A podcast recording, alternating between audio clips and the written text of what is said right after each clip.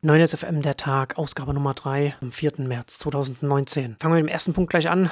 Urheberrecht, Urheberrechtsreformen auf EU-Ebene, Abstimmung über den Artikel 13 und die, Urheber, damit die Urheberrechtsreform soll jetzt auf nächste Woche vorverlegt werden, um den Safe Internet-Protesten zuvorzukommen, hat Julia Reda auf Twitter veröffentlicht, bekannt gemacht. Meine Reaktion war als erstes gleich einmal, dass ich nicht darüber überrascht bin, denn genau solche Verfahrenstricks wurden damals auch schon bei der Einführung des deutschen Leistungsschutzrechtes genutzt. Damals unter anderem die Bundestagsdebatte für gegen Mitternacht ansetzen.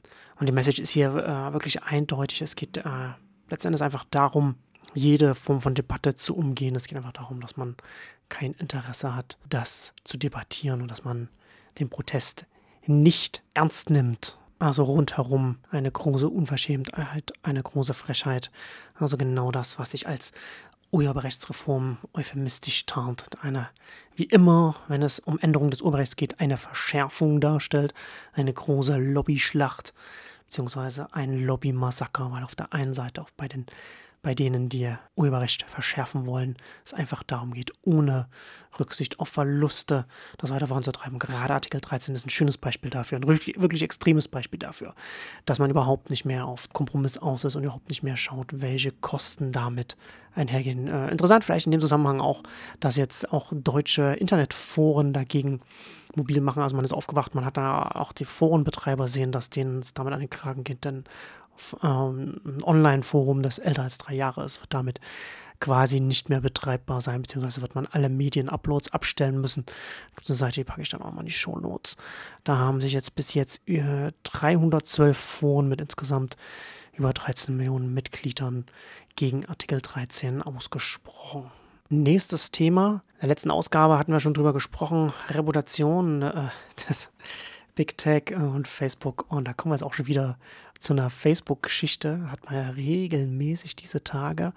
Und da jetzt Two-Factor Authentication wieder mal in, in, den News bei Facebook, da nutzen sie, da nutzen sie die Telefonnummern der Nutzer, die das angeben, um diese zuzuordnen, um da eine Identität zuzuordnen ohne äh, Opt-out und dass man auch die äh, Nutzer dann auch darüber finden kann und dass man da auch äh, wiederum Werbung getargetet wird. Interessant in dem Zusammenhang, dass das äh, dass bei Facebook die, die Telefonnummer, als man die eingeben sollte, da, ähm, dass erstmal kein And More dabei stand, was dann mittlerweile nachgefügt wurde, wo man dann sieht, dass dann damit mehr passiert, als dass es nur um ein Sicherheitsfeature geht und auch wichtig in dem Zusammenhang der Facebook Messenger, wenn man den jetzt äh, zum ersten Mal aufmacht, dann ist dann äh, das Default, dass man sich mit der Telefonnummer anmelden soll, also gar nicht mit dem Facebook-Account. Und da bekommt natürlich Facebook fast noch mehr Möglichkeiten, da den Nutzer mit etwas zu verbinden. Also, also finde ich in erster Linie jetzt das Einzelne jetzt nicht so dran, sondern es ist mehr ein, ein Puzzleteil eines großen Ganzen. Ich habe über Jahre hinweg habe ich mich immer gewundert, warum Om Malik das war der Gründer von GigaOM, äh, einst eines sehr guten, lesenswerten Tech-Blogs. Er hat sehr schlecht äh, immer über, über Facebook äh, geredet. Also hat er sehr, sehr klar gesagt, dass er nichts von, von diesem Unternehmen, von der Organisation dahinter hält und dass, dass es ein sehr unethisches Unternehmen war. Ich fand das immer immer verwunderlich, weil er das über andere Unternehmen äh, war er nie so harsch. Und ich habe lange darüber nachgedacht und mir ist dann irgendwann aufgefallen, dass er wahrscheinlich natürlich, wenn man im Silicon Valley arbeitet, wenn man da Kontakt hat, man hört natürlich dann auch als, als Journalist, als Blogger da auch Geschichten über Wege, sodass man diese vielleicht nicht in der Öffentlichkeit nicht darüber reden kann. Und es gibt ja tatsächlich schon viele Silicon Valley, die nicht sehr ich sag mal, vorteilhaft über Facebook reden, über das Management reden. Und alles, was man in den letzten Monaten ähm, immer wieder gehört hat, was, an, was an, ans Licht kam, was zum Teil auch, wie zum Beispiel äh, Facebook auch sehr eindeutig auch mit Lügen gegenüber Medien, äh, Nutzern und so weiter arbeitet, zeigt da schon sehr deutlich, dass Facebook dann ein sehr, hm, eine sehr toxische Kultur da äh, entwickelt hat.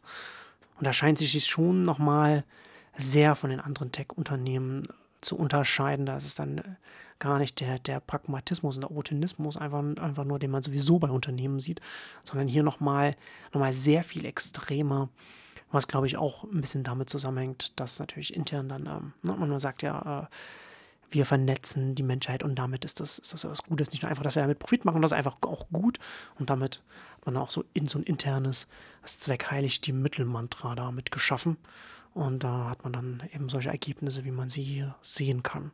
Aktuell in den Nachrichten, jetzt kündigen nicht nur die deutschen Automobilhersteller an, was sie jetzt alles investieren werden, sondern auch der VDA sagt das jetzt für die ganze Branche. Der VDA-Präsident Bernhard Mattes hat ein bisschen durch die Medien getingelt äh, und sagt, dass die deutsche Automobilbranche jetzt 40 Milliarden Euro in, in Elektromobilität in den nächsten drei Jahren investieren werden und weitere 18 Milliarden in die Digitalisierung und das vernetzte und autonome Fahren. Natürlich erstmal große Ankündigungen. Die deutsche Automobilbranche, finde ich, muss überhaupt erstmal leisten, muss erstmal liefern und der viel größeren Nachfrage nach Elektromobilität überhaupt erstmal ein Angebot gegenüberstellen, das dann dafür sorgt, dass man da nicht Monate oder vielleicht sogar Jahre warten muss, bis man dann sein Elektroauto bekommt, beziehungsweise auch erstmal Modelle vor, äh, auf den Markt bringen. Aber in dem Zusammenhang zumindest hier schon mal, wenn es jetzt auf Verbandsebene jetzt auch äh, so propagiert wird und nach vorne getragen wird, auch interessant, dass jetzt hier natürlich auch der Ausbau der Ladeinfrastruktur gefordert wird. Und da muss ja auf jeden Fall ähm, auch im deutschen Markt einiges passieren. Man darf gespannt bleiben. Nach wie vor sehe ich ja, dass die ähm, deutschen Automobilhersteller da eine zweigleisige Strategie fahren und dass man da die bestehenden Kapazitäten für die Verbrenner nach wie vor auf den, den Heimatmarkt abwälzen will. Also dass man weiterhin Verbrenner, ob das hier Benzin- oder, oder Dieselmotoren sind, hier verkaufen will, während man international sehr stark auf Elektromobilität setzt, setzen muss. Natürlich, das ist ganz eindeutig der globale Trend in der Branche. Und neue News zu den Mobility-Aggregatoren auch. Google hat jetzt verkündet, dass es noch in mehr Städten Lime-Bikes und Scooter auf Google Maps zu finden sind. Google Maps ist natürlich ein großer Kandidat dafür, einer der führenden Aggregatoren zu werden, was Mobilitätsangebote angeht.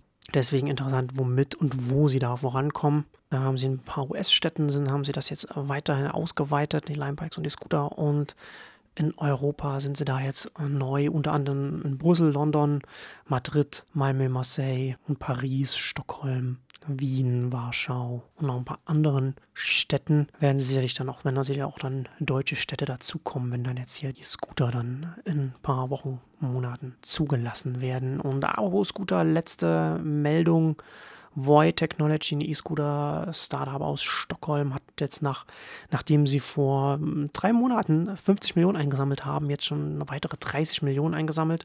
Für Deutsche ganz interessant, dass da der, der deutsche Risikokapitalgeber Project A mit an Bord ist. Und Voy hat in den letzten sieben Monaten laut eigener Ausgabe über 400.000 Kunden gehabt, die insgesamt 750.000 Fahrten mit den Scootern gemacht haben. Wie gesagt, kommen aus Stockholm und sind deshalb gerade im Norden, in den skandinavischen Ländern sehr, sehr stark.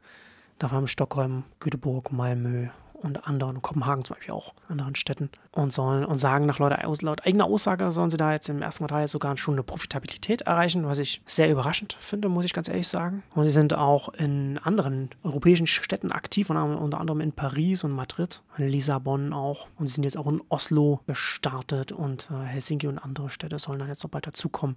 Italien, Deutschland, Norwegen und Frankreich kommt jetzt auch bald demnächst. Also wie gesagt, alle bereiten sich auf Deutschland vor und äh, sind wir mal gespannt, wie sich das hier entwickeln wird. Und damit kommen wir zum Ende der heutigen Ausgabe.